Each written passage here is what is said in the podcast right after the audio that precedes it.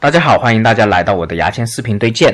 那么上一周因为某些原因我就没有录，呃，所以呢就先跟大家说声抱歉。那么呃没有录的原因，除了自己身体有点不舒服之外呢，还有就是我的墨水呢就快已经输出完了。虽然我看的呃喜剧看了很多。但是很多喜剧是看完就算了，你没法有那么多的感想和观点，对不对？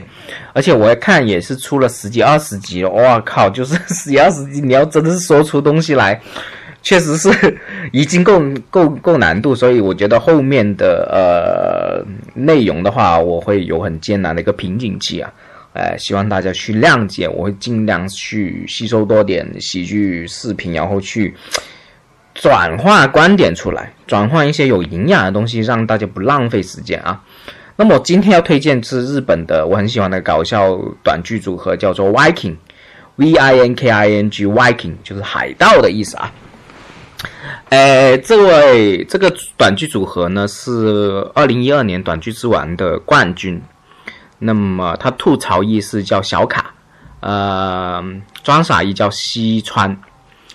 呃，我在这边呢，先摆开他的呃，他们的一些历史，我在中间插点观点，就是首先西川是一个怪人啊，小卡是一个吐槽很厉害的人，是一个是类似摇滚类型的吐槽人员。什么叫摇滚类型吐槽人员？就是他的吐槽很有爆发力，他的一些很热门的，就是自己的口头禅，就是今天是什么日子啊，就是那种用日文去讲的，就很大声、很有爆发力的一个呃吐槽音。那么关于西川来说，他是一个怪人。为什么说是怪人呢？他基本是不装傻的，就是有些装傻，就是说，比如说，你看我有时候在群里面去讲一些很傻逼的话，那就是装傻。装傻是我知道自己不傻，然后去想讲一些很傻逼的话出来，就是装傻。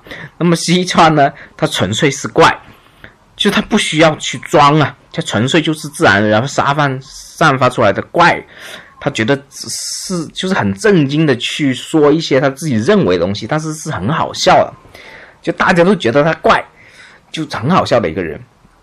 那么这种这种人呢，是在就日本才能发掘出那么多这种人才，你知道吗？可能我找以后找一集就是说反映艺人的这个日本的反映艺人的这种或者装傻艺人的这一个专辑，我会讲一讲。但是我们在中国好像很难找到这种。呃，纯傻的、纯怪的那种天然门的人，反而在 idol 界，就是小鲜肉和偶像界，反而有这些人设。但我们在喜剧界很难找到这些人。喜剧的人呐，就是有个很坏的毛病，包括我，大家都很自负，认为自己搞笑是聪明的人去做的。但是喜剧有个很矛盾一点，就喜剧有优越论，就是你一定要让观众感到优越感，才能好笑。那之前我也在不同的一些平台，还有文章啊，我的课堂都说过，就是傻逼的一个重要性了。你要 low 才好笑的一个重要性。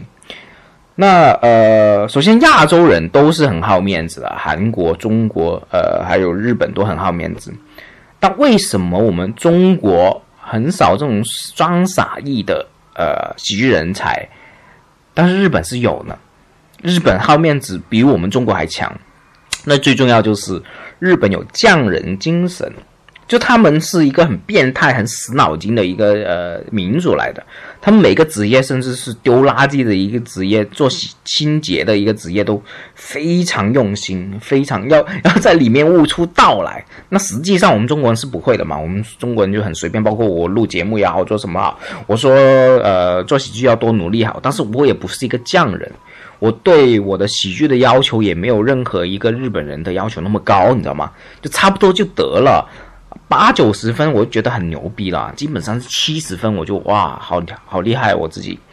但日本是对这种东西会推到极致，所以即使日本有那么多呃那么好面子，他也会产生很多呃装傻的艺人，他们会觉得被欺负，引到大家笑是一个匠人的精神。所以日本才那么多呃优秀的装傻的搞笑人才，反而我们中国没有。那我一直在嗯很多地方都说过，呃日呃在中国呢，装傻的搞笑的这种人才是非常缺稀稀缺的，是个蓝海来着。如果你真的是可以一直傻下去的话，你一定在中国可以做喜剧，可以赚大钱。好了，我要收回来了，就是这个 Viking 的这个组合。那么，首先小卡之前是做木工的啊，在二零一二年之前一直一边做木工打工，然后一边去呃做短剧，然后呃小卡所有的搞笑短剧都是小卡来写的，就是这个秃头来写的，然后西川就基本上是演就行了。那当然，我我我要说一个中间要说一个现象，在日本呢。所有的搞笑组合基本上都有一个主写，就是专门写稿的一个人，还有其他的专门演的一个人。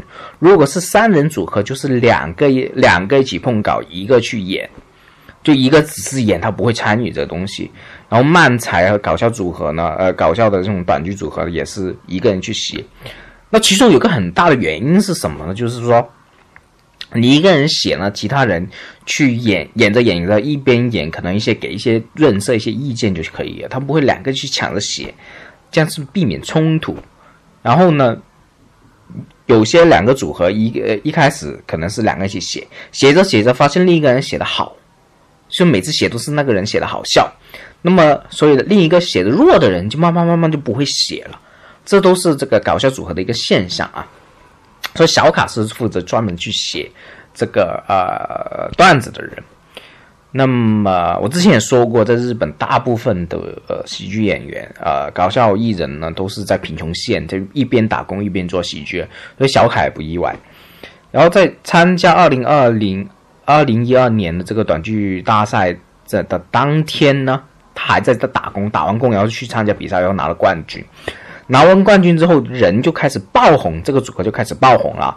呃，然后在二零一三年的时候，就已经以一个王者的姿势重新回到做做嘉宾，重新回到这个呃短剧之王里面去做一个呃小小的一个采访。你们他说当当年啊，二零一二年到二零一三年的当年，呃，一个月最高的收入是两百万的日元，两百万日元折合了就是十呃。七七十四万的人民币了，那么当然这里又插一句，就是说，在日本的搞笑艺人的这个收入里面呢，他们的收入就是，我是觉得是大红的这种顶端人，就中间力量的人，基本上是，呃，我们的白领的两到三倍而已的啊，就不会不会太夸张的一个收入了，十几万一个月已经很厉害了。但是你想象一下，我们在中国做一些出名的人、网红，十几万一个月很难吗？也不难啊。但是小卡当年就是最高的收入是呃十几十几万一年。然后呢，呃，另外一个西川，大家都担心西川完全没有能力的人，觉得他觉得大家觉得他完全没有能力，问他一个月最高收入多少，西川也说自己是两百万一个月，呃，两百万日元一个月。所以当时从二零一二年开始一直到现在。小卡就已经成为各大啊各大搞笑综艺最受欢迎的一个呃搞笑艺人了，而且有很多常常驻的一些呃节目去做，所以是很好用、很万能的一个搞笑艺人。而西川呢也不愁这个呃节目，因为首先小卡的能力呢一直带着组合到处去走了，呃，另外一个就是西川也是一个很好笑的人。说真的，你拿到。呃，短剧之王的冠军嘛，也不会差到哪里去。他曾经有一个节目是，呃，让西川去改编他们以前的段子，呃，然后去展示给一些明星看。然后他就是西川自己改编的，就很好笑，笑的我就是笑飞了。嗯，那我今天讲呢，讲那么多也是讲一些，就以后我可能是。不是主讲这个呃人物这些经历啊，有些经历是真的查不了，我可能是，诶插一些经历，要插自己的观点，呃，去诉说一下一些喜剧的看法，还有日本的一些搞笑的现状或者美国的搞笑现状啊，不，美国喜剧的现状啊，基本上是这样啊。那么 Viking 我会也会转发一些好笑的视频给大家看，还好 B 站是比较多 Viking 的视频的，啊，大家可以看一下啊。就今天就推荐到这里啊，拜拜。